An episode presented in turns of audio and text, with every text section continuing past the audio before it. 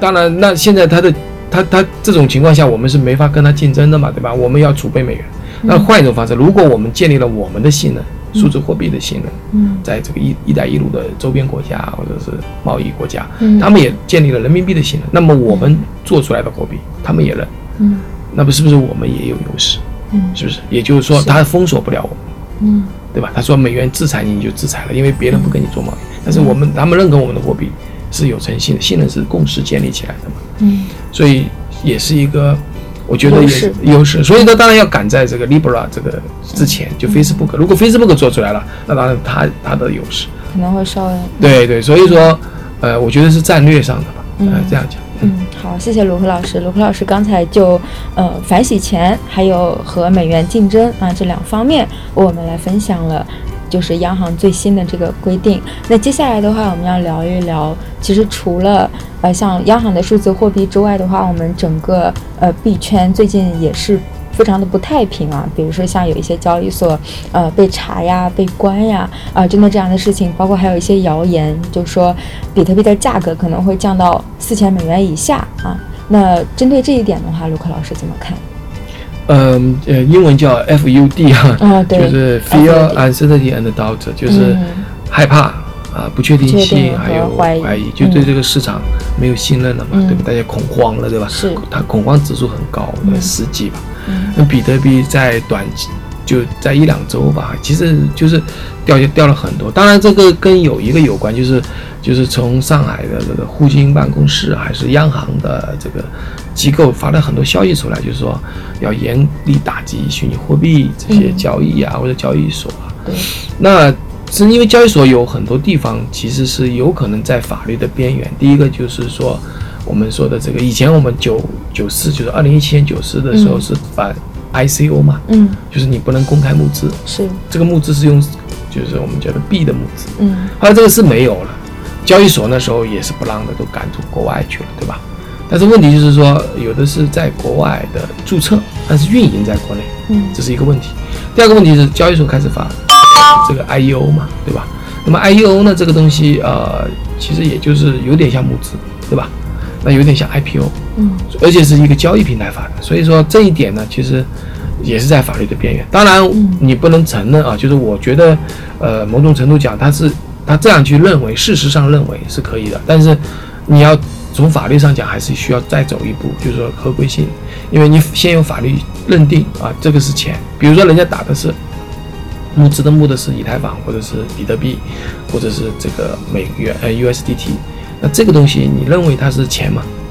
因为你说募资资是是钱嘛，吸收存款的钱嘛，你得你得在这方面解决问题。当然，我们今天重点不是这个，重点是说这个交易所的面临着压力，嗯对吧？面临的压力就是说，呃，就是说政府可能会去约谈他们，比如说前面你刚才说的，呃，有消息说啊，对是，火币呀，对对嗯，上海的一个办公室，这是上海电视台说的，嗯。东方电视台我不知道，反正就是说到他的上海的一个办公室里面去去去调查了一下，反正最后就清退了类似。的。嗯。那这个消息呢就被误解成为就是说要关掉上海的办公室了。嗯。其实币安的声明，官方声明是说它是分布式办公的，嗯。没有所谓的直接的办公室域什么的。嗯。就可能他有些人员在那里工作，或者在 WeWork 啊或者什么的地方工作，所以这个新闻在放大了，放大了嗯我们这就放大了 FUD。为什么会放大呢？就是我们知道这个这个币圈是很敏感的，嗯。他把这个消息放出来，其实呢会反映到这个市场上，嗯。就是大家会去做空，利用这个消息，嗯。因为诶消息出来了，那肯定市场要跌吧，那我就做得更狠一点，嗯。对吧？那当然有一些负面的消息，比如说，呃，比如前面的那个 Plus Token 资金盘，对吧？嗯资金盘这个很明显就是吸吸收了别人的这个资金进来，然后逃了，嗯对吧？他前面还是做传销的，这是两个违法的，对吧？第一个是这个这个这个做金融，第二个是吸收存款啊，我要吸收这个资金。嗯那还有一些交易所，比如 IDX，对吧、i IDEX 大家都觉得最近做做的比较好的这个交易所，最近出现要跑路了，是吧？嗯啊，这样的消息。那么还有今天还是昨天嘛，还是前天，反正说火币被被约谈了，还是被被被抓了，还是什么的类似的。这个消息在二零一七年就有过嗯，九四之后说这个呃这个类似的这个李林啊，就是火币的这个老大，嗯被约谈了或者被抓了，被录口供了什么的，嗯所以这个消息都很多。嗯当然，政府的呃很明显的有一个交易所是被打的，嗯。就是叫 BISS，嗯。它是做了一个证券性的业务，嗯。它它是币也可以炒，股票也可以炒，还是炒美国的股票。嗯。那这个是完全就是就是等于说你在你在挑战这个这个这个以金融行业了，你不合规嘛，你没有牌照的，你怎么可以去做美国股票，嗯。对吧？这个这是肯定不行的。所以说这几块呢，就造成了这个呃政府的这个压，就是以施压，对对，政府就开始清清查嘛，嗯。对吧？就所以说一定要怎么样怎么样怎么样。嗯。所以它这一浪一浪一浪下来，大家觉得可能这个力度还会加大，嗯。那造成了整个市场的对恐慌。恐，慌，嗯。恐慌，然后呢就是有就是再加上做空，嗯。价格就很快很快的掉下来。嗯。所以大家都觉得，哎，这个有的，特别是美国的，因为这个市场是全球的，不一定就是中国的、嗯。啊，地球不是中国，只有中国人，嗯。行业也不只有中国人参与，嗯。所以呢，外面就会就会就会就是国外这些买币的或者买了一些投资的这个比特币的就很难就很生气，嗯。所以这个市场呢，其实，呃，蛮蛮蛮奇怪的，就是一动联动啊，这个，嗯，当然我是认为就蝴是对对对，就我是认为这个这样的一个情况呢，就是有做空，但有就有做多嘛，嗯。就是你大多数人都做空了，那么做多的人他就会赚钱，他反过来操作就会赚钱，嗯。所以有这个杠杆，对吧？那这样的话呢，其实这两天好像昨天到今天就涨起来了，嗯。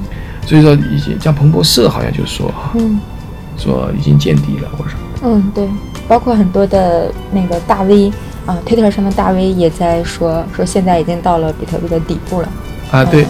但是说有人说到事前就著名的交易手就 Tom Wins 的说，哎，如果不好的话，嗯或者不守住什么某个位置，比如八千几啊嗯、八千二、八千三、八千五，那么有可能它是这个可能会会会会再往下。他们肯定是根据那个斐波那契的回撤线来看的。嗯那这样的话呢，到底会不会下去呢？嗯我觉得主要是看这个市场。嗯你看很多东西不完全看这个我们叫 TA 就技术线的，嗯因为什么呢？因为有很多不确定的事情，嗯就是政府是不是会继续打压下去？嗯二零一七年九月四号的那个七大部委联合发动发发起发起这个声明，而且有执法的部分在部门在做，结果那一年的年底大涨。当然，刚刚发九四发完消息之后，开始就是恐慌一片了，比特币掉得很厉害很厉害。嗯然后呢又起来了。这是一个事例告诉我，就这个行业呢，其实就是说，如果回到九四同样的力度的话，有可能会，但是显然比上一次要轻一点。那上次是七个部位连发，相对来讲就是上一次更严格吧。嗯第二个呢，就是呃，看这个矿矿矿业，挖矿业政府没有否定，因为那时候大家都一七年的时候我在香港，然后大家在讨论这个挖矿是不是要出海。嗯因为因为大家因为关不就、嗯不就就没有了嘛，投资巨大呀，对不对？对你不早运要运就运不了，运不出去了，对吧？光就要运出去，你要不然到国外去搞，嗯重新开始不可能。